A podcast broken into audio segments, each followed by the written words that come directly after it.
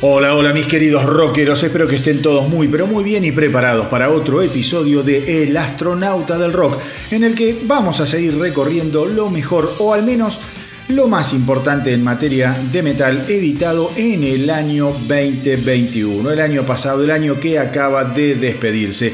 Para todos los que quieran escuchar la primera parte, de esta aventura por los senderos y las huellas que dejó el metal el año pasado, les cuento que pueden buscar El astronauta del rock en formato de podcast en Spotify, en Evox, en Deezer, en Google Podcast. Entonces ahí van a poder también llegar a escuchar lo que fue el programa anterior en donde comenzamos a recorrer lo mejor y lo más importante del metal en el año 2021. Así que ahí se van a encontrar con una serie de ediciones eh, fantásticas que sirvieron como puntapié inicial de este paseo que vamos a continuar ya para ir cerrando el tema en este nuevo episodio, en este nuevo programa. Está buenísimo creo yo, esto de repasar algunas canciones y bandas y por lo visto ha gustado mucho esta propuesta porque son varios los mensajes que he recibido agradeciéndome no solo por eh,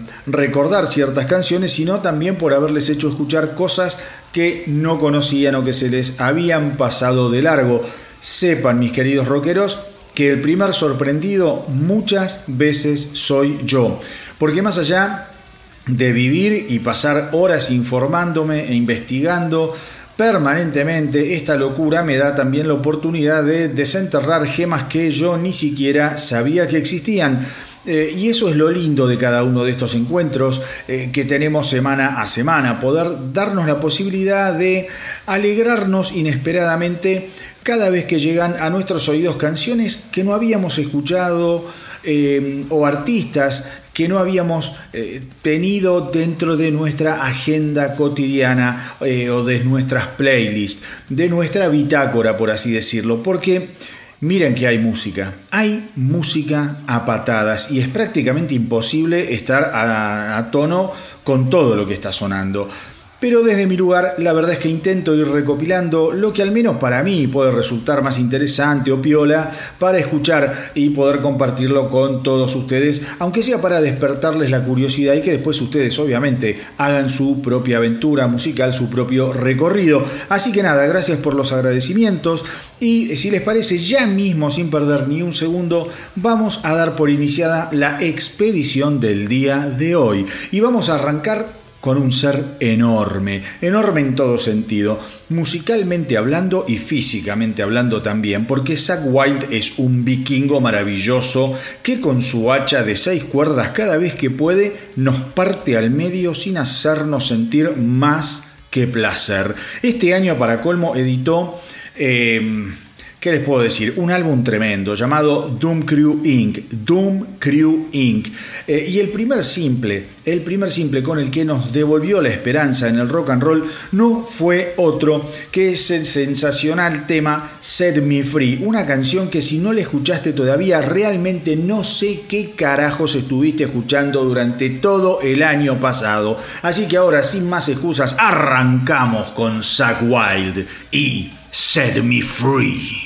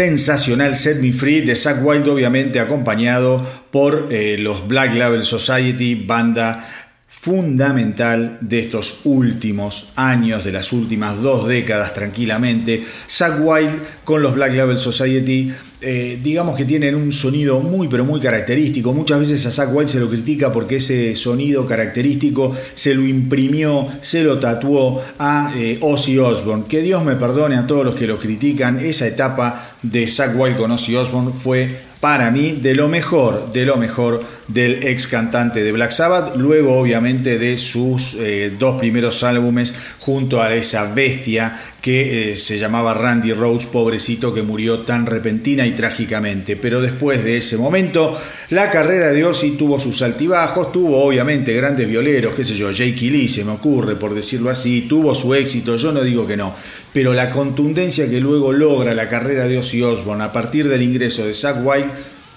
para mí, personalmente, nunca antes la había tenido eh, y hago un paréntesis en sí la etapa eh, inicial como solista, en donde, como les dije, estaba con Randy Rhodes y despegó la carrera de Ozzy eh, como un cohete a la luna. Pero bueno, ya dejando lo de Zack Wild, dejando Black Label Society y su sensacional Set Me Free, les cuento que Between the Bury and Me es una gran banda de metal progresivo oriunda de Carolina del Norte, un lugar áspero si los hay y que seguramente tuvo mucho que ver en la gestación de esta propuesta que realmente es desgarradora. La banda está activa, les cuento, desde el año 2001 y eh, en un milenio de plástico en el que, digo, el rock extremo está visto como sapo de otro pozo. La banda ya lleva vendidos más de 250.000 discos, 250.000 copias solamente en los Estados Unidos, cosa que no es joda, no es moco de pavo para la música y la propuesta extrema que hacen Between the Bury and Me.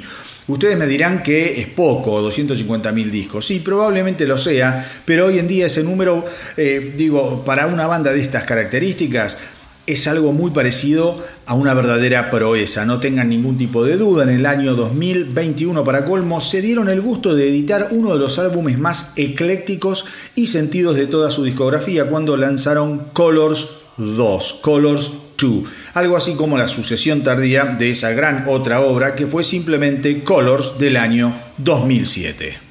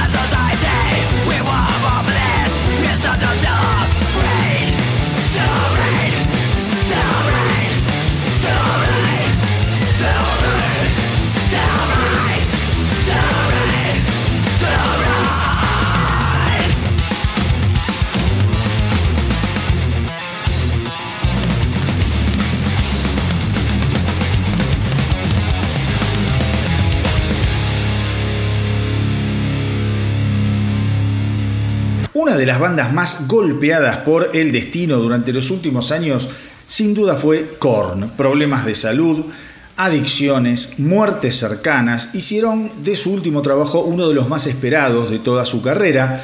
Hasta el momento de grabar este programa, la banda editó en noviembre del 2021 el simple Start the Healing, que no solo es una canción, eh, sino que además se convirtió en algo así como un lema interno y sanador para una de las bandas de new metal más trascendentales de la historia de este género maravilloso. Claramente aquellos que conocemos a la obra de Korn sabemos que se trata de una banda que, eh, digamos, de la oscuridad y de las sombras hacen eh, un lugar maravilloso para componer. Es, les diría que el lugar predilecto de Korn es el lugar oscuro y lejos de la luz. Supongo que al momento de catalizar el nubarroso periodo que estuvieron atravesando, Star de Healing también echó mano a ciertos viejos trucos, pero si escuchan bien, en el fondo hay un dejo de esperanza que resuena por todo el arco iris sonoro de esta magnífica canción,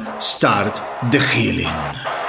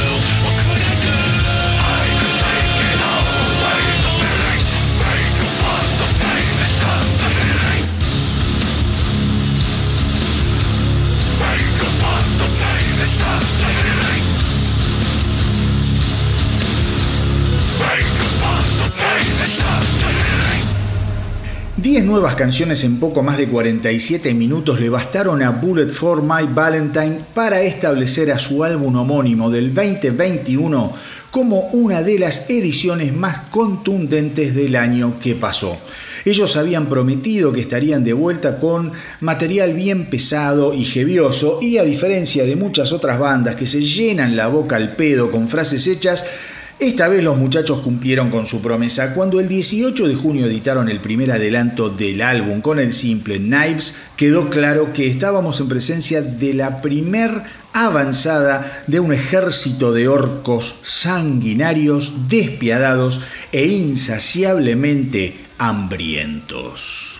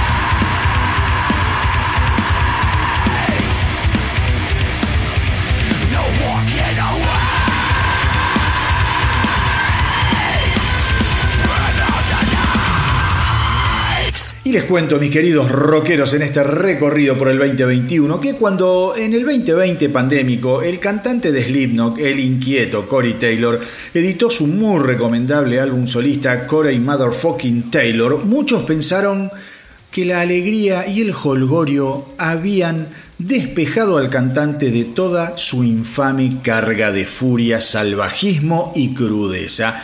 El álbum estaba repleto de temas up tempo, eh, temas con muchas influencias del rap, canciones en tono de classic rock y hasta alguna que otra balada como la insoslayable Silverfish, una canción maravillosa, Silverfish. Traten de escucharla del álbum solista de Corey Taylor, Corey Motherfucking Taylor. Probablemente Probablemente si el álbum hubiera sido editado en otro contexto o en otro tiempo, hubiera sellado quizá la suerte de la carrera solista de Taylor para siempre. Y quién sabe qué hubiera terminado sido de Slipknot. Pero, pero hoy en día... El negocio está duro como para meter todos los huevos en una misma canasta, así que Taylor en el 2021 volvió a la locura de su nave insignia, Slipknot, cuando sorpresivamente editaron el tremebundo Chapel Town Rag. Un 5 de noviembre, cuando el año ya casi estaba terminado, jugado y sin fichas, Slipknot nos daba una última y buena patada en el medio de los huevos.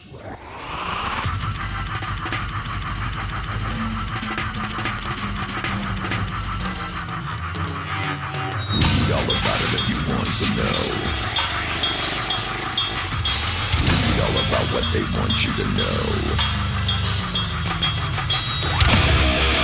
Everything is gone online, and if this evil is a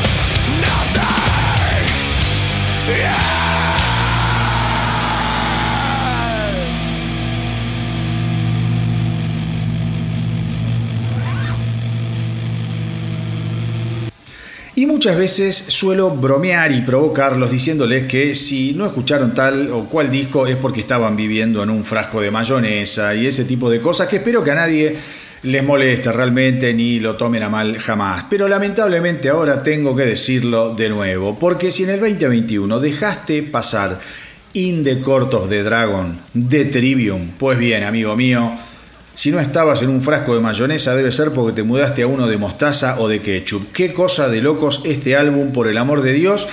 Para mí, para mí, junto con The Book of Souls, de The Book of Souls, mira, estoy, eh, ya eh, se me cruzaron los planetas, los cables, con Senjutsu de mm, Iron Maiden, dos de los mejores álbumes de este año 2021. Si yo tuviera que elegir, me quedo con este de Trivium. Y en segundo puesto pongo a Senjutsu de Maiden. Pero In the Court of the Dragon es una cosa maravillosa. Por algo Trivium viene creciendo como viene creciendo. Pensemos que la banda prácticamente acababa de editar What the Dead Men Say, el álbum del año pasado, del 2020, mm, cuando la pandemia estaba recién arrancando, y en lugar de quedarse de brazos cruzados, los tipos se metieron otra vez en el estudio a componer y a grabar y sacaron esta maravilla. Digo, este disco es aún más efectivo y espectacular que What the Dead Men Say. No tengan ninguna duda que ya es un disco inmaculado What the Dead Men Say. Pero digo, In the Court of the Dragon es la comprobación más cabal de lo que yo venía adelantando sobre el impacto virtuoso a nivel creativo que iba a dejar eh, la otra cara de esta maldita ola de desesperación, muerte y locura que nos trajo el puto coronavirus.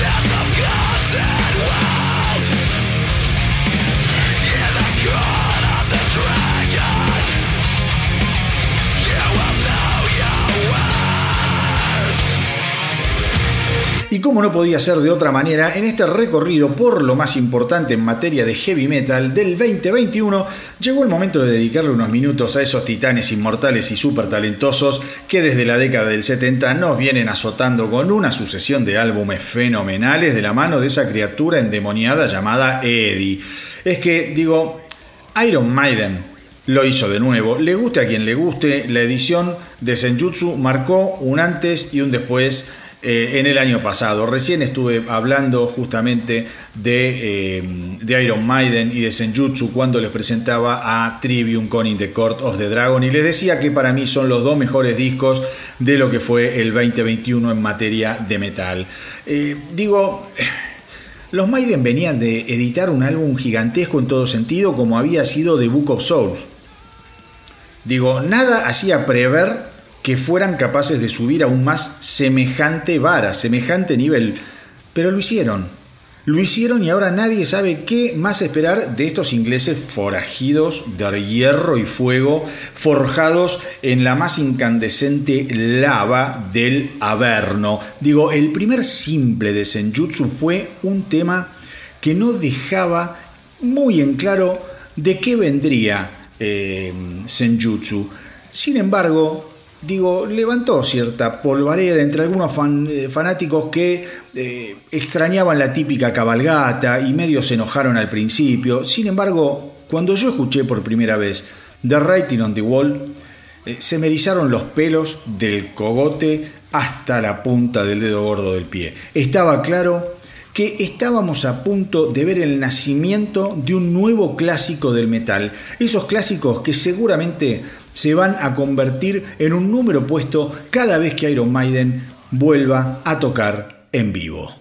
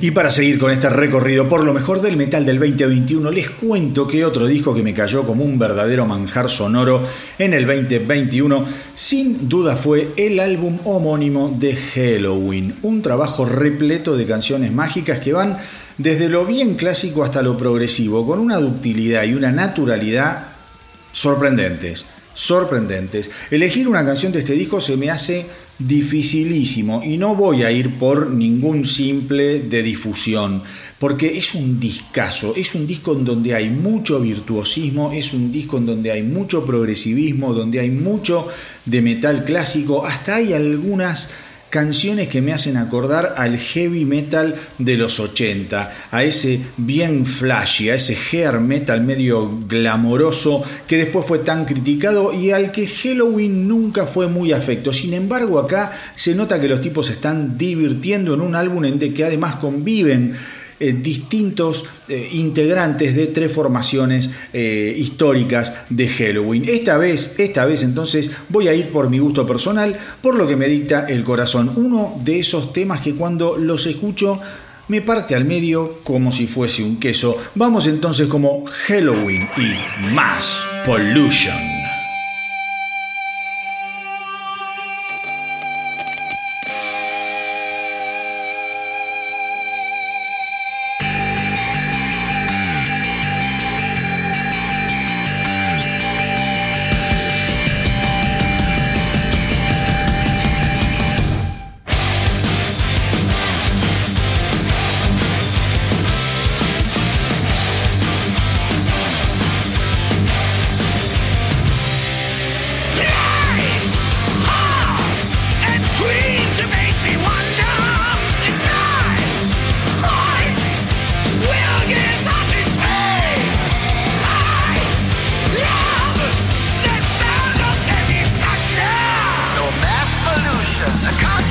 just on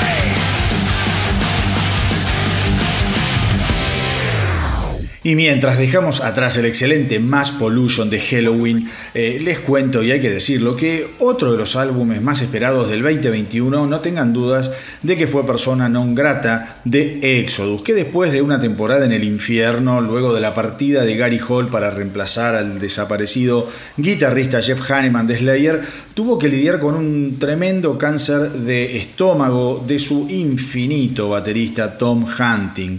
Eh, puesta la casa en orden nuevamente, Persona non grata pudo ver la luz y cuando Exodus editó el simple de Beating Will Continue, quedó claro que si bien la tormenta del pasado había dejado sus huellas, también se había encargado de arrastrar cualquier vestigio de nubarrones que pusieran en duda la vigencia y fundamentalmente el futuro de esta verdadera insignia del thrash metal más duro y puro que nos haya dado la Bahía de San Francisco.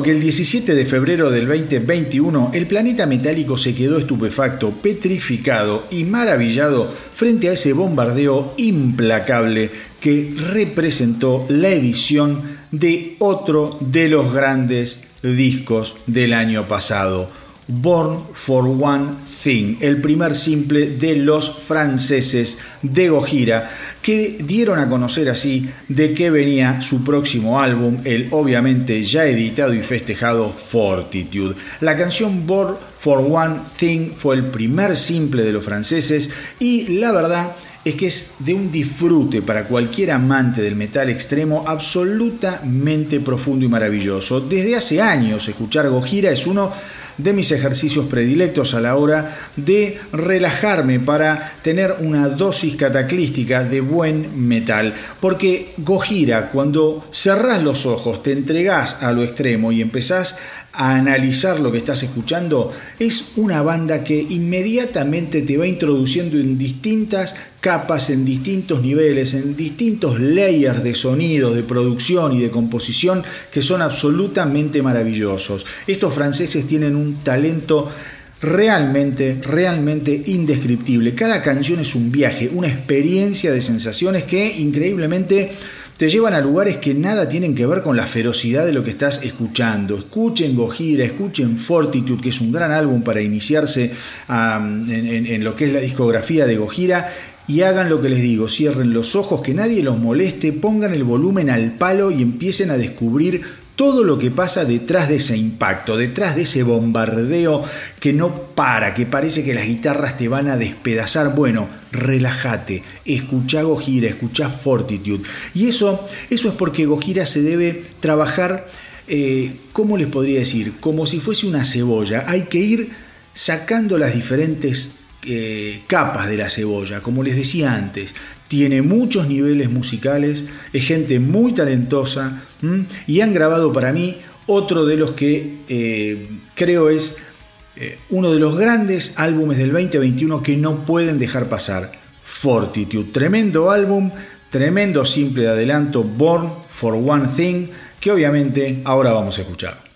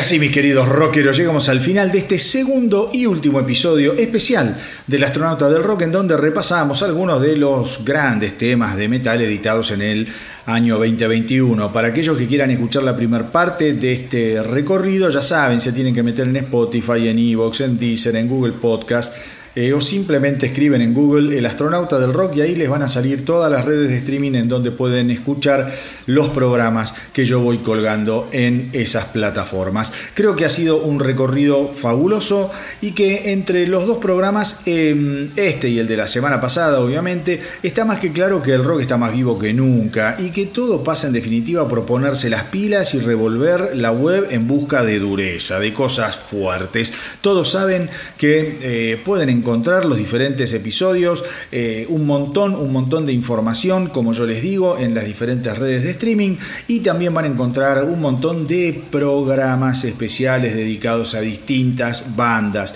Esto lo voy avisando porque mucha gente me escribe y me dice dónde se pueden escuchar los programas viejos del astronauta del rock. Bueno, lo repito, en Spotify, en Evox, en, eh, en iTunes, en TuneIn, en Google Podcast, en Deezer, en fin, en todas las redes de streaming ahí pueden encontrar los programas del astronauta del rock llenos de información, programas especiales que se fueron haciendo y el 2022 les aseguro que va a haber un montón, un montón más de programas y de programas especiales que voy a estar haciendo a lo largo de los 365 días que nos quedan por recorrer.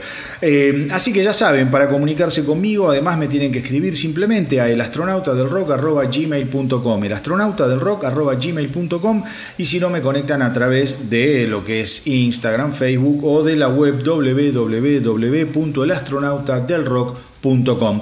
Pero antes de irme, vamos a rescatar un último tema para ir cerrando este programón eh, hiper pesado, eh, porque el 2021, y esto lo dejé, se van a reír, pero lo dejé a propósito para el final, eh, porque yo adoro esta banda. El 2021 arrancó con la edición del que para mí fue sin lugar a dudas uno de los más grandes álbumes de estos 12 meses que pasaron, un álbum sorpresivo y que, bueno, se anota en los grandes, en los grandes trabajos del año que acaba de terminar. El álbum se editó ni bien, arrancaba el 2021 eh, y, ¿qué les puedo decir? Estoy hablando de una banda legendaria, una banda alemana. Estoy hablando de su último álbum que se llama Two Mean to Die eh, la banda, obviamente, son los revitalizadísimos Accept, que otra vez bajo la producción del genial Andy Snip dejaron en claro que hay mucha, pero muchísima vida y de la buena después de Judo Dirk Schneider, tipo que me cae bárbaro y al que respeto muchísimo, pero que si comparamos sus años frente a los años del cantante Mark Tornillo, la única cocarda que realmente puede esgrimir es el sensacional Balls Más allá de eso, está claro que con Tornillo y Andy Snip, Accept está jugando en otra liga. Le guste a quien le guste, digo esto. Así que hoy me despido de lo mejor del metal del 2021 con Accept y No One's Masters. Como siempre les digo, hagan correr la voz para que nuestra tripulación no pare de crecer. Cuídense mucho, mucho, mucho. Espero que sigan muy, pero muy bien hasta la semana que viene y que viva el rock.